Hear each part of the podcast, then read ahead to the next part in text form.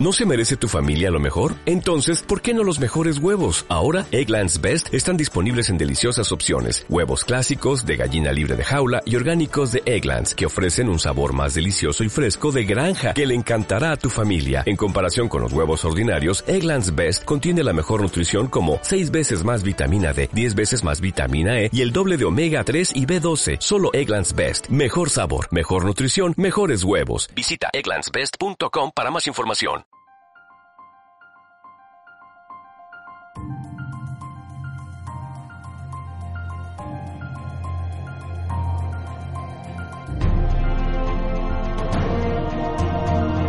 Aquí comienza No Todo es para siempre.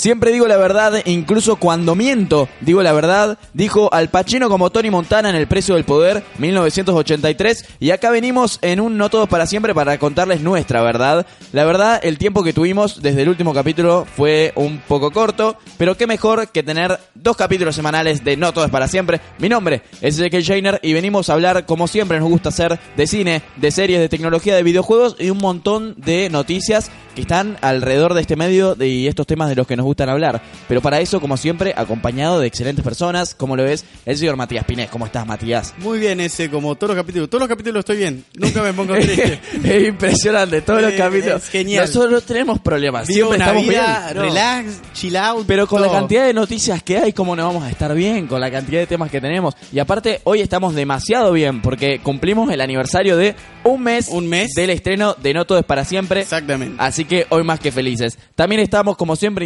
interrumpiendo al inicio. Matías Celeri, ¿cómo estás, Matías? Muy bien ese, también muy También contento. está muy bien Sí. todo. También, todo Todos los está- días Alegre, estamos muy bien, bien. todos, claro. estamos, estamos- todos los Está días estamos genial, muy claro. alegres. Y también estamos acá con Juan Ignacio Wolfman y Tomás Copoleta. Hoy con otro inconveniente que hay que compartir micrófono. ¿Cuáles son las cosas? Y sí, no, se quedó sin pila el micrófono y bueno. Esos estamos- son los gajes del oficio, como Sí, se dice, claro. ¿no? Bueno, Sí. Y tenemos noticias muy movidas esta semana. Juan, ¿y cómo estás también para comentarnos algunas de las novedades de algunas películas que vamos a darle seguidamente? ¿Cómo anda ese acá con un año más? La verdad, eh, volvió. Me parece que Sí, se hay tomó que una vacación. habría que ponerle un par de amonestaciones ahora que está de vuelta en el programa. Claro. Ya vamos a ver qué medida tomamos. Pero bueno, para arrancar a hablar, vamos a comentar una, una de las cosas más importantes de la semana. Esta semana de Halloween, 31 de octubre. ¿eh? Nos olvidamos mencionarlo en el capítulo de Roño. Pero bueno, ¿cómo la tenemos con ese capítulo de Roño? Pobrecito, le, le estamos haciendo Queda demasiado bullying. memoria. Va a quedar en la memoria del programa. Pero salió el iPhone 10, no se llama iPhone X por las dudas, ¿sí? Eh, es un poco difícil nombrarlo así. Que, bueno, tuvo un montón de repercusiones. Es, yo creo, desde la salida del iPhone 1, el teléfono con más novedades y más novedoso, digamos, de, si se podría decir, que tiene una forma extraña a lo que era el iPhone 8 o el iPhone 7. Extraña pero hermosa. Hermosa, tiene ahí arriba, bueno, sí, hermosa hasta que va subiendo, encontrás la cámara que te saca la selfie y tiene ese redondel negro, reconocimiento facial y sí, pero para que tenga todo eso tiene tremenda forma extraña Sí. arriba del teléfono. 5,8 pulgadas, tiene un teléfono de tamaño inferior a lo que es el 8 Plus, pero una pantalla un poco parecida, quizás eh, hasta del mismo tamaño. Y no tiene ni bordes, parece. No tiene casi bordes. Está, la verdad, muy bueno el diseño. Muy bueno. No, no ¿Sabés podemos lo- criticarlo Lo que mucho. valer esa pantalla y se te rompe. Y bueno, sí, lo que debe valer esa pantalla lo vale que debe valer el iPhone. mil dólares sale el iPhone este, que al parecer, por lo que estuve leyendo en algunas reviews, lo vale. Es un teléfono que quizás le va a costar a las distintas aplicaciones ir renovándose para cubrir el estilo de pantalla que tiene. eh, de una pantalla que les hace Samsung a los señores de Apple. Yo creí que eran la competencia a muerte y no, parece que ahora son socios de negocio. Pero Ahora bueno, Cristiano le hace los goles a Messi. ahora Cristiano le hace la a Messi, exactamente. Está buena esa comparación. Se Y- cumplen 10 años del primer iPhone. 10 Este años, año. eso, exactamente. Por eso iPhone X. Sí, sí. Bueno, ese es el principal problema. No, no puedo parar de decirle iPhone X. Para mí no existe el nombre iPhone 10. iPhone X. iPhone I- X. iPhone X estaría Exacto, bueno también. No sé por es qué que le queda mal 10. iPhone 10. Queda, Queda mal. Sí, porque como que falta el Queda 9. mejor Falta hacer- X. ¿Cuál te compraste? ¿Y el iPhone, el iPhone 10?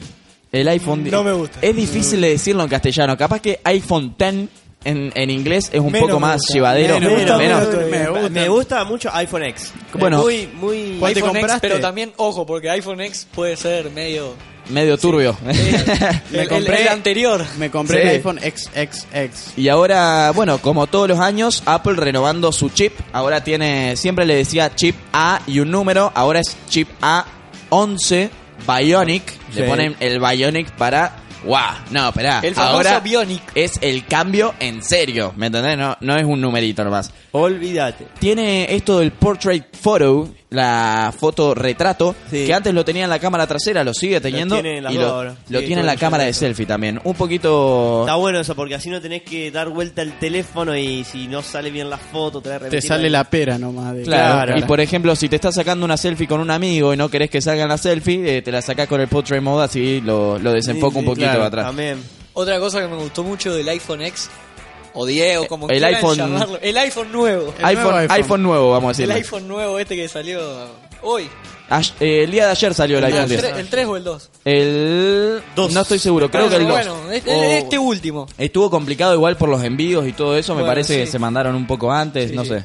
Bueno, lo, lo que me gustó mucho y me gustó cómo lo presentaron, pese al inconveniente que tuvieron, fue Sí. el desbloqueo. El facial. tema del desbloqueo, sí. que al parecer no tenía contraseña o algo parecido. ¿Cómo fue bien el error? No, le habían dicho que solía fallar una en 99 veces. Y, y Y le falló falló. justo en esa. Justo en la presentación. También hubo un problema que se filtró un video. Bueno, no se filtró porque básicamente lo subió una de las hijas de los empleados de Apple. Subió un videíto un par de días antes de su lanzamiento usando el teléfono dentro de las oficinas de Apple. El pobre señor fue despedido de las oficinas, era lo que había Por que eso hacer. no hay que darle teléfono Una pregunta. ¿Y le dejaron el iPhone? Eh, no sé, es, No, es muy eh, buena la pregunta. sí. Estaría bueno eh, saber eso. Ya vamos a ver si lo traemos para, para entrevistarlo Bueno, al sí, señor. Hablando de, la, de, o sea, lo tiene que ver con el reconocimiento facial y eso también, el iPhone X, bueno, El iPhone nuevo, el habíamos iPhone dicho, nuevo, ¿no? Decir iPhone nuevo. Eh, tiene la posibilidad de hacer animaciones 3D, viste, con el Claro, para el iMessage, Claro. para las aplicaciones de mensaje de Apple. Ya como antes había incluido la, la función de hacer dibujos. Claro, claro. Pero bueno, eso se podría tener que meter en aplicaciones de tercero para, Claro, por ejemplo, sí. hacerlo en WhatsApp, en Snapchat, Claro, exactamente. en aplicaciones distintas. Juani, No, y no hay que olvidarnos que ayer también salió una nueva actualización para el software. salió una nueva actualización. y La verdad me está molestando porque no tengo internet últimamente en mi casa y me la está pidiendo para actualizar. ¿Cuántos megas tenés en tu casa? Eh, no, la verdad, me parece que compramos 100 megas, pero la empresa solamente nos da 2. Así que, Ah. bueno, esos son Bueno. problemas que tenemos Eso acá te en pasa por vivir en el campo. Sí, eso nos pasa por vivir un poco alejados de la ciudad. Eh, tenemos una buena cámara como todos los años y tenemos por primera vez un cambio radical como lo es de pasar del Touch ID a pasar al Face ID. Sí. Un sistema por el cual el teléfono se desbloquea con tu cara o también las compras se desbloquean haciéndolas con tu cara. Claro. Y al parecer funciona bastante bien. Eh, si lo si giramos un poquito la cara con una luz un poco complicada, no lo agarra. Pero Sí, bueno, Dicen que también, o sea, te toma los cambios que tu rostro eh, sufre a lo largo del tiempo. claro. No sé si será verdad, para mí hay que ir renovando la contraseña cuando cumplí un año, me parece. Y también, al parecer, al tomar distintos rasgos de los ojos, de la nariz y de la boca, lo que hace es tomar también gemelos. Toma a distintas personas, ¿no? No, bueno, yo iba a contar una experiencia personal. Hace poco yo tenía un celular que se bloqueaba también con la cara de Android. No me digas. Sí.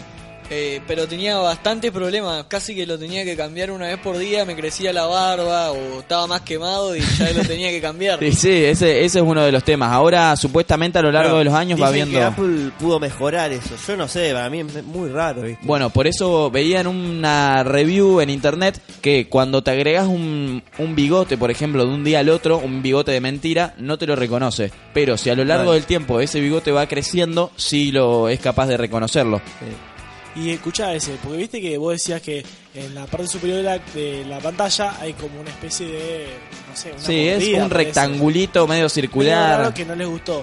Tiene, acá estoy viendo varias cosas que tiene. Sí, Una tiene bastantes funciones. Sí, lo que pasa es que eso es parte de desbloquear Ah, el claro. teléfono con la cara en la noche, que es un poco complicado, ¿no? Sí. Entiendo que no sea tan fácil hacerlo a esta altura que todavía la tecnología no es tan avanzada. Sí, además hay que pensar que viendo acá características técnicas, eh, descripciones, todo, tiene mucha tecnología puesta este celular. Eh, pensá que también el espacio, ¿viste? Vos te ponés a pensar, ¿cómo es que todo esto entra en un espacio Tan relativa- chico, tan- claro, relativamente pequeño, ¿viste? Sí, es impresionante. Y bueno, eh, otro de los problemas que creo que tiene el teléfono, que se van a solucionar obviamente con una, con una funda, con una carcasa, es que el tamaño que tiene la cámara de atrás, no sé si entienden, el borde ah, para tocar, ¿vieron? Cuando apoyás el teléfono boca abajo a la Sí. mesa, la cámara toca demasiada, ma- demasiado la mesa, digamos, se arruina demasiado. Así que bueno, temas que se van a poder Ese solucionar. que ya nadie usa iPhone sin funda, es obligatorio. No, es obligatorio porque... Exacto. Y más ahora con este vidrio que le pusieron atrás, que ahora hay que ponerle, parece. Totalmente, porque parece ahora- vidrio blindado, hay que ponerle. Bueno, pero ahora también se va a poder Claro. cargar inalámbricamente. Sí, bueno, bueno. eso, Bueno, bueno, eso ya lo era el tenía- mismo problema que tenía los Samsung Galaxy desde el S6, me parece en adelante. Creo que claro, sí. ahí arrancan con el diseño Claro. nuevo. Y ahora, por ejemplo, hay un auto BMW que tiene una función para cargar teléfonos iPhone, por lo cual cuando entras al, al auto dejas el teléfono abajo y directamente lo que haces, te lo arranca a cargar y en la pantalla del, del auto aparece toda la Y función se del te teléfono. funde la batería. ¿qué Sí, pasa? igual para comprar No. ese auto me parece que necesitas un Sí, poquito más y- de plata. Igual que- ya hay autos que cargan inalámbricamente los celulares. Sí, sí, hay varios. El BMW es uno de los ejemplos que Un viene en amigo internet. tiene un fitito que le puso una base para cargar inalámbrico, no sabe cómo cargan los celus. Sí, por supuesto. Lo que pasa es que no sé si, si conectás el iPhone a la batería del fitito, capaz que no te lo carga porque no le da tampoco. No, no, intentamos, cargar, intentamos cargar un celular y nos quedamos a pata. Sí, bueno, ya lo vamos a intentar traer acá al No Todo es para siempre para hacerle una review propia, quizás en un par de meses, quizás, quizás. Pero bueno, también, como dijimos, pasó Halloween. Podríamos recordar alguna de las películas. Por ejemplo, ¿se acuerdan de Monster House? La, la película animada esta con el viejito que estaba adentro. Sí, que, los, que los Sí, chicos sí. intentaban en- entrar. Nevercracker Sí, era, ¿no? sí, sí, sí, sí. Sí, tremenda película para ver en el Halloween pasado. Uno de los clásicos también está Pesadilla antes de la Navidad. Es otra, ¿se acuerdan de las, de las películas míticas como Casper? Pero tenemos noticias de cine. Mati Celeri, ¿tenés alguna? Sí, ese, tengo una. Eh, no sé si se enteraron, la película de Aquaman, eh, o sea, este superhéroe de DC Comics. El que va a ser introducido ahora en la Liga de la Justicia. Claro, va a ser introducción en la Liga de la Justicia. Eh, su fecha de estreno original era en junio. Me acabé, me enteré yo hace dos, hace una semana y ahora la pasaron para diciembre. No sé por qué. Bien, habrán- tranquilo, ¿no? Sí, claro, o sea, a ver, como que retrasaron todos unos meses. No sé si capaz que tenían que pulir detalle y se dieron cuenta, no, hay que crear una escena para que quede mucho más copado. Son cosas que le están pasando a DC diciendo de la nada, uy, hay que hacer una reedición, hay que volver a grabar escenas y no sé, me parece que las cosas no le están saliendo bien desde un inicio, ¿no? No. eh, Pero bueno, no sé, habría que aver- averiguar mejor eso. es un personaje con, con mucho futuro, creo Sí, yo. Que... A ver, la, la trama está buena porque creo que se va a hacer uno de los mejores cómics que tuvo DC de este superhéroe. Y- Creo que uno de los primeros, me parece. Y no es solo, no es solo eso, sino que sino que también es alguien que todavía no lo vemos introducido en una película anterior. Por Claro. primera vez en el cine va a aparecer ahora en esta de Liga de la Justicia. Es Sí. alguien totalmente nuevo y por explorar. No sé si es que se estrena primero la Liga de la Justicia y después eh, Aquaman, no tengo idea. Sí, totalmente. Se Claro. estrena primero la Liga de la Justicia, Tendría sí. que ser al revés, me parece. Primero Aquaman y después la Liga de la Justicia. Sí, eso es lo que, conexión, lo que está intentando hacer DC para poder llegarle a la competencia, Claro. como lo habíamos dicho en podcast pasados. Pero vamos a ir hablando de temas, vamos por primera vez a meternos en lo que son los videojuegos, hablando un poquito del nuevo Call of Duty que este viernes pasado se estrenó, por lo cual vamos a pasar al vistazo número uno. Seguimos con El Vistazo en No Todo es para siempre.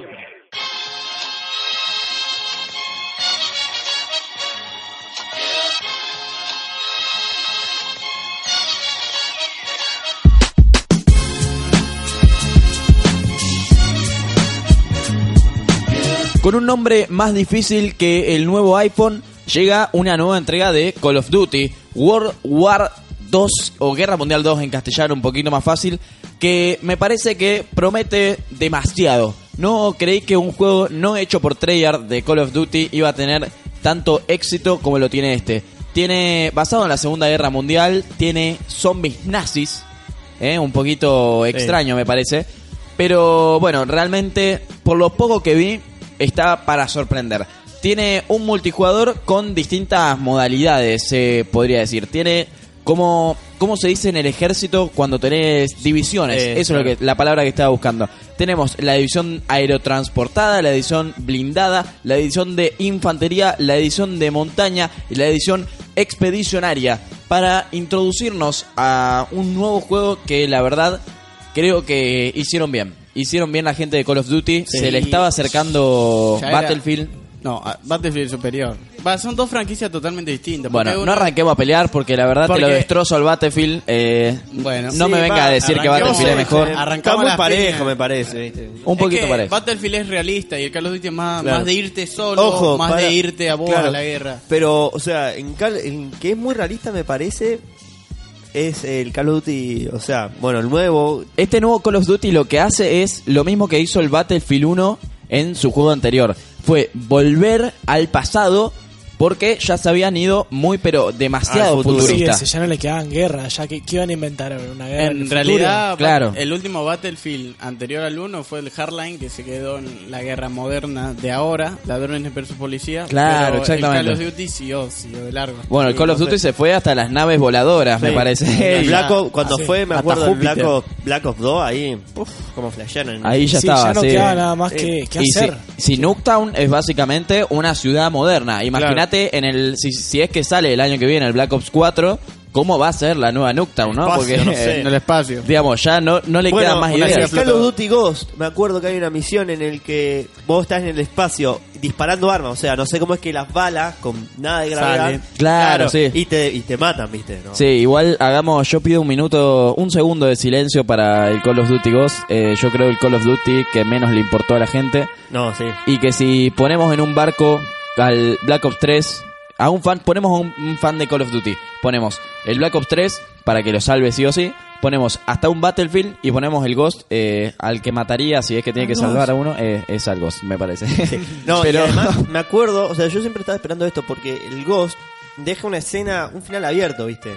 Y, bueno, y nunca más se supo si es que iban a sacar un Ghost 2. por eso el año no. pasado estábamos asustados de que podía salir un... Este año, perdón, este Claro. año podía llegar a salir un Ghost 2, pero no, menos mal que salió Se ve que no hubo ganancia. ahí. el de la Segunda Guerra Mundial. Sí. Tenemos rachas de puntos muy, pero muy divertidas. Sí. Volvemos a las bombas Molotov, a los lanzallamas, a, la- los piletos, a, A lo lo viejo. clásico, a, la vieja escuela, bien Claro. para arrancar a divertirnos. Old school, man. Y estuve viendo un poquito hoy a la mañana, antes de grabar el podcast, estuve recontra metido con los zombies de este juego y tenemos unos zombie nazi, nazi zombie que sorprenden. Bueno, había otros Call of Duty que ya lo tenían incorporado, pero en el 3, eh, digo, el, perdón, ah, en el World War 2 es donde mejor se incorporan, digamos, al juego, me parece. Totalmente, y se- por lo poco que pude ver, es muy terrorífico el juego. Sí, bueno, Tiene muchos sustos. Claro, el Black Ops eh, 1 me parece ya tenía los zombies nazi en un multijugador. Pero esto ser. lo que lo que van a hacer ellos es involucrarlos completamente. La historia está gi- gira en torno a que unos tipos soldados están en Alemania y tienen que encontrar unos artículos que se hacen en un laboratorio nazi, Claro. por lo cual les aparece zombies que hasta algunos tienen bombas en la espalda, que cuando los matás Ah, arrancan lo, a explotar. lo clásico en el Left 4 Dead 4 y 2 ya estaba eso. Sí, digamos, tranquilo. eh, va a estar un poquito difícil. Nunca me fue bien en los zombies. Me parece que nunca pasé de los A ver, días de 8. Claro. Igual está muy bueno el multijugador de zombie, aunque mucha gente hay críticas que no le gustó, ¿viste? O sea, no le gusta este tipo de Yo, la única vez que llegué a una ronda 25 fue en el Black Ops 2 en la cárcel de Alcatraz. ¿Y alguna vez fue con lo la hizo con- Pascual. ¿Alguna vez terminaron, cómo es que se llama esto? Eh, el easter egg. ¿Alguna vez hicieron el Sí, easter egg de un sí, mapa? sí, sí. ¿Sí? Eh, Sí. Call of Duty Black Ops 1. ¿Sí? Yo sí. el 2 en Alcatraz lo hizo con cuatro amigos, estuvimos como qué sé yo, 6 horas. Y bueno, y en uno de los Call of Duty anteriores estuvo un mapa parecido al que se nos presenta ahora, que se llamaba Der Eisendrachen. Sí. Un nombre más difícil todavía de los que se ponen ahora. Todo en alemán. La verdad, el juego alemán. los alemanes deben estar contentos porque, aunque el juego se trata de los nazis, que no ponen por las dudas, no hay cruces de esvástica en el juego. Eh, porque Eso es verdad. si hay algún problemita con la ONU, viste acá, no, como van Bueno, a poner eh, cruz de me parece esvástica? que en el Call of Duty Black Ops 1, o en el- sí, en Black Ops 1, hubo esvásticas, por ejemplo, y fue, viste, un poco tomado a mal para alguna gente, me parece. Ah, mirá, no me había dado cuenta, bueno, la en verdad. realidad yo estoy acá viendo imagen y, y la primera foto que aparece en esta eh, la foto que encontré es una, una bandera, una esvástica allá a lo lejos se ve. Así que Sí, lo que pasa es que, por ejemplo, Tienen en que la- poner, si no, no se nota. Pusieron Claro. algunas, pero en los banderines, por ejemplo, si vos ves las ciudades del juego, los banderines tienen eh, signos que parecidos al más o una, Claro. una cruz común, Una no tanto una esvástica. claro. Digamos, Más simplificada sutil. Sí, sí. para, que no se, rara. para que no se note tanto Claro, la por referencia. ejemplo, si no me equivoco, algunos zombies traían la, emba- la esvástica en el- los brazos, me parece, el Black Ops 1. Porque yo lo, lo ju- me gusta jugar Yo, ese yo no lo jugué. Bueno, pero como ¿No? sabemos, a lo largo de los años esto, eh, se está haciendo mucho más estricto el tema de los juegos y las cosas que ponen. Que Por está ejemplo, mal eso. Hasta con las mujeres, ¿vieron? El maltrato de las mujeres está cambiando también Sí. porque la sociedad lo está pidiendo. Que Igual, es un, es raro porque hay muchos juegos que tienen un personaje femenino ultra fuerte que rompe con todos los estereotipos y sin embargo es como que no ven. Claro, eh, bueno, también cuando pasó eso en Call of Duty eh, Advanced Warfare, que un protagonista fue era mujer, también, digamos, rompió con el canon de, Claro. juego. Y sabían que ahora con esto de la salida, no sé si específicamente porque salió el nuevo Call of Duty, pero al parecer ahora se va a poder hacer un deporte olímpico sin moverte de tu casa, Ah, porque están copado. analizando el eh, No, los Juegos Olímpicos ya declararon que el, Ah, eh, ya lo los declararon, ya está. Es un deporte. los videojuegos entonces un deporte olímpico. Pero no juegos eh, no juegos de matar, claro. No me, violentos. me parece que el máximo, la máxima arma que puede haber, Van la a más jugar violenta. Wii Sport. Sí, totalmente. Van a, van a jugar al FIFA, me parece, nomás en esos torneos. Pero el arma más poderosa que puede llegar a haber es una lanza nomás. Eso es como mucho lo que puede haber. Y bueno, ya se está haciendo parecido a lo que pasa en Estados Unidos, que declararon que la pizza es una verdura. Eh, algo parecido habían hecho un par de años anteriores. no entendí. Y no, No, bueno, no, yo tampoco. mejor no Hubo- entender. no, mejor que, no, no. que bueno, leo- que- leí una noticia y dice, Estados Unidos declara, declara como verdura la pizza. Cualquier Eh, verdura. y bueno, entonces declaramos como un deporte el Call of Duty, como una verdura la pizza, y ahora todos los nerds del mundo son las personas más saludables que conocemos. Bien ahí. Así deporte, que comen verdura. Yo ahora me imagino, o sea, mon- toneladas de pizza y, están gordos. Coca-Cola. para llevar, entonces para ahora tener una figura delgada y para llegar al verano, como se suele decir, Call of Duty comer Pizza. verduras Call of Duty y ser pizza. deportista. Call of. Duty pizza. O después, claro, te ves Te vas al típico gym. comiendo Call of una Pizza. flor de torta y andás a la semana o al día siguiente con el yogurcito a la y semana de que caminando. empiece el Claro, verano. verano, con el yogurcito ser y comi- Volviendo a. Call of Duty, acabo de leer una noticia que ya está confirmado el primer DLC de Resistance que se va a estrenar el 30 de enero para PlayStation 4. Ah, entonces lo vamos a tener dentro de un poco, Poco. menos de dos meses. Claro. Claro. Y bueno, falta un poquito bastante, Falta. pero va a haber que arrancar a subir niveles. Primero comprar el juego, yo no lo Sí, tengo todavía. yo hay tampoco. que avisar Play eso. 4. Lo que pasa, la polémica con estas cosas es que es como los FIFAs. Todos los años un FIFA nuevo, todos los años un Call of Duty nuevo. Y hay que, hay que elegir. El año que viene sale uno de los de Treyarch, que son los más populares, y hay que decidirse un poquito. ¿Cuál elegimos? ¿Elegimos este o elegimos otro? Así Claro. que, bueno, va a haber que ponernos al día, va a haber que arrancar con este Call of Duty. Vamos jugar a y después hacer la review más adelante. una review un poco más profesional, como lo vamos a hacer con el iPhone en un futuro, cuando es que lo veamos en Algún- persona que primero. lo tenga capaz. Claro, podríamos, tocar. podríamos pedirle acá a la radio también que lo compren Sí, en la escuela bueno. Sara Faisal, que nos pongan un televisor. Y como hicimos con Stranger Un venti. Things, lo ponemos en el... pro- Un Claro. ventilador primero, sí, la verdad, está arrancando la temporada de calor, Una ventanita también. nos estamos muriendo acá dentro de la radio, Es un horno. pero por eso nos vamos a apurar y nos vamos yendo a la recomendación de la semana. Seguí escuchando No Todo es para siempre. Y antes de arrancar a contarte qué es lo que vimos nosotros para que lo puedas ver vos, vamos a ir con un par de noticias. Me parece que Juani tenés algo sobre este rey dueño de todo, este rey de Disney, este rey león, ¿no? Sí, así es ese.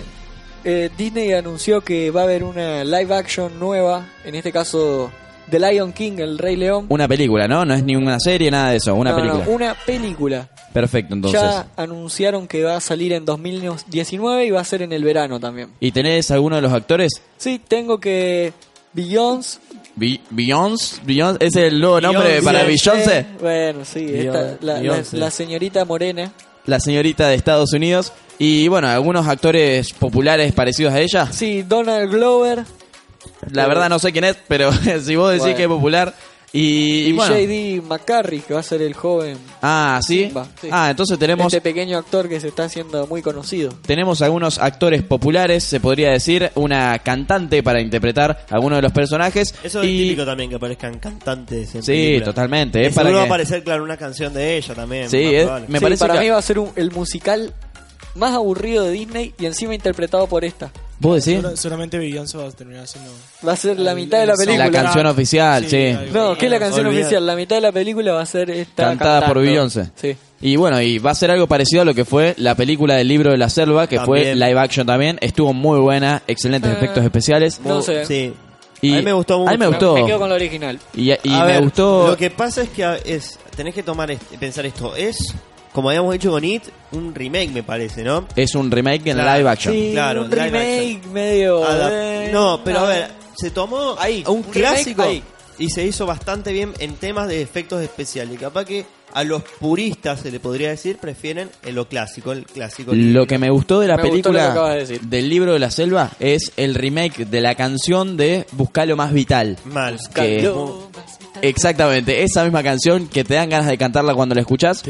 Es un Tema- temazo que fue hecho de vuelta para esta película. Pero tenemos recomendaciones arrancando con vos, Matías Celeri. Me Sí. parece, película argentina es. Exactamente. es Vamos a, argentina. vamos a venir por primera vez a nuestro, a Ahí, nuestro lado, a nuestras nuestras raíces. cosas nacionales. Claro. Eh, se trata de Corazón de León de Guillermo Franchella y Julieta Díaz, un película. La pude volver a ver ayer, la vi de nuevo ayer en Netflix. Está en Netflix por las dudas si alguien la quiere Por ver. las dudas, sí, porque yo no creo que alguien vaya a ver. eh, está complicado ir al cine a ver Sí. películas argentinas Sí, sí. con la competencia que tienen. Eh, está muy buena la historia porque pensá, es un pibe enano que se enamora de una chica y la chica se enamora de este enano. Pero a la chica eh, no le gusta mucho, o sea, a ver, como que le da vergüenza estar con este sujeto de baja estatura. Claro, ¿no? Encima que la chica es, es grande, es Sí, alta. ¿Es alta? Es bastante Es alta, alta, sí, sí, sí. Pensá. Bueno, o sea, Y es son de- las relaciones ahora, hoy en día. Sí, totalmente, Está muy de buena. personas Mucho muy diferentes. abierta. Claro, es cómica y a la vez romántica, ¿viste? Y tiene su humor argentino que está muy. Y Franchella con su toque humorístico. la Franchella, como siempre, ahí Claro. dándole un lujo a todas las Un películas argentinas. personaje. Entonces, una comedia romántica argentina que tenemos por la El hijo parte. también, también aparece. Sí, el hijo de verdad también. El hijo también, El toda la familia tenemos hijo, entonces. la Entonces, la por parte, todos juntos. por parte tuya, Mati Celeri, Corazón de León, película de Guillermo Franchella, de una comedia romántica, pero nos vamos al lado de Tomás Copoleta, donde tenés otra argentina, ¿no? Otra Argentina, exactamente. Los padecientes. Bueno, hace cuatro semanas aproximadamente, antes de empezar con todo esto de los podcasts, fui al cine y encontré eh, que estaba la semana del cine argentino, por lo cual en vez de pagar una entrada a 150 pesos como está normal- normalmente acá, la pagué a 35. Ah, y ellos solamente lo que cobraban por ver a Argentina. Por ver una película argentina en esa, en esa semana. Bueno, vemos lo poco que piden para ver películas nacionales, ¿no? Exactamente. Y pero es nueva, por eso estaba en el cine o es antigua. No, no, no, es, es de este año. Ah, está. Era, en ese momento era de septiembre, algo. Perfecto, entonces. ¿Y de qué se trata? Bueno, es una película de misterio eh, en la que mm, hay un homicidio y el encargado de averiguar el asesino no es un policía, sino un psicólogo. Un psicólogo famoso que se llama Pablo Rubiot, que es interpretado por el chileno Benjamín Vicuña. Ajá, sí, también estuvo en varias telenovelas, me parece, ahora Varias, argentinas. Sí, está Sí. muy aclamado. Está por- comiendo un bomboncito. Sí. Entonces, ¿cómo sigue esta trama? Bueno, la China Suárez interpreta a Paula Banuzzi, la hija de la víctima del homicidio, o sea, la- el muerto, Roberto Banuzzi, que es Luis Machín. No sé si lo. Digamos, esta China Suárez no será la que aparece en todas las películas ahora argentinas como la chica linda para hacer publicidad, ¿no? Sí, me parece no, que no es esa. No, no sé. No, no, es otra, otra chica que se llama China Suárez. Claro. Dicen que Mirta Legrand empezó así. Sí, empezó así. Dicen. Y capaz que la China Suárez tiene el almorzando con China Suárez en el futuro, ¿no? ¿Quién te dice, no? Entonces, Copo, Bueno, ella necesita un psicólogo no para hacer eh, eh, unas sesiones eh, por el trauma, sino para que visite a su hermano, Javier, que ahí es Nicolás Franchella, que lo nombramos recién. otra vez Franchella. No, porque no se repite, la- los actores no, No, se no. repiten en el cine no. argentino, para nada. Bueno, a- a- este Javier, el hermano, es acusado de ser el asesino de su padre. Javier está internado en un coma, en, sí, en un coma, Coma inducido, capaz. claro, en un coma inducido. En estado vegetativo. Sí. Bueno, y el psicólogo eh, solamente tiene que firmar el dictamen, eh, pero comienza a creer que Javier no, no fue el asesino. Entonces el desarrollo de la historia parece eh, una tercera hermana, que es Camila, que es interpretada por Ángela Torres, otra actora. Otra, no, tampoco. no son Tampoco conocidas. se repite, perdón. ¿viste? Yo Claro. creo que, que cada vez estamos teniendo actores más nuevos y Sí. muy renovados en, en Y este cine jóvenes, argentino. creo. Entonces una trama media complicada, con muchas vueltas al parecer. Bueno, si lo resumimos sería Vicuña, La China Suárez, Ángela Torres, Nicolás Franchella y Luis Machín, que son los protagonistas. Actorazos, digamos, no sé si actorazos, pero famosos Sí, sí, sí. en el cine, las telenovelas Claro. y todo lo que tiene que ver con Argentina. Entonces, Los Padecientes, película recomendada por Tomás Copoleta. Y tenemos para irnos un poco más al Yanquilandia, se podría decir, para salir un poquito de esto made in Argentina. Vamos a recomendar una serie que se llama Suits o Suits, no sé cómo le quieran decir en inglés, que en castellano se llama La Ley de los Audaces, una traducción un poquito más extensa del nombre. Sí. Tiene siete temporadas, una última temporada un poquito más cortita, y básicamente de lo que trata es de que un chico que sabe muchísimo de abogacía porque tiene una memoria fotográfica, empieza a ejercer como abogado ilegalmente en una firma muy pero muy famosa de Nueva York. Entonces esta trama, lo que a lo largo de la serie, lo que se va representando es cómo ellos hacen para que la gente no descubra lo que él está haciendo, ¿no? Que es un poquito ilegal. Se topa con cosas muy pero muy entretenidas y se termina siendo, bueno, algo muy pero muy interesante que no quiero seguir hablando porque seguro les tiro algún spoiler. Ya la estoy terminando, vamos, en el futuro cuando todos nos digan la vimos, ahí vamos a hablar con spoilers y vamos a ser un poco más libres, ¿no? Bueno, agregando y cambiando un poco de tema, me acabo de acordar que hace poco vi que subieron la nueva temporada de Flash y de Arrow a Netflix. Ah, Uh, sí, yo la están estaba esperando, esperando, desde claro. hace no sé cuánto. Mi gran problema es que en la televisión ya las publican. Claro, Entonces cuando pasás por Warner, el canal Warner, tenés que ver, no está pasando, no está pasando ni Flash ni Arrow. No, bueno, entonces puedo ver Warner. Si no, no puedes ver ese canal. Claro. O pasa también que mucha gente, eh, cuando ve o sea, una serie en Netflix, por ejemplo Flash, que también la dan en el canal de Warner, no quieren seguirla en el canal de Warner, prefieren seguirla en Netflix, ¿no? sí, Totalmente, porque la verdad es, es tedioso tener que estar todas las semanas buscando el capítulo semanal. Claro. Por- y por ejemplo, además, si vos justo ese día no la enganchás, perdés Y- el capítulo. O si la enganchás adelantada, ya también, ya no viste el principio. Y eso es lo malo que tiene la televisión en contra de Netflix. Claro. sí.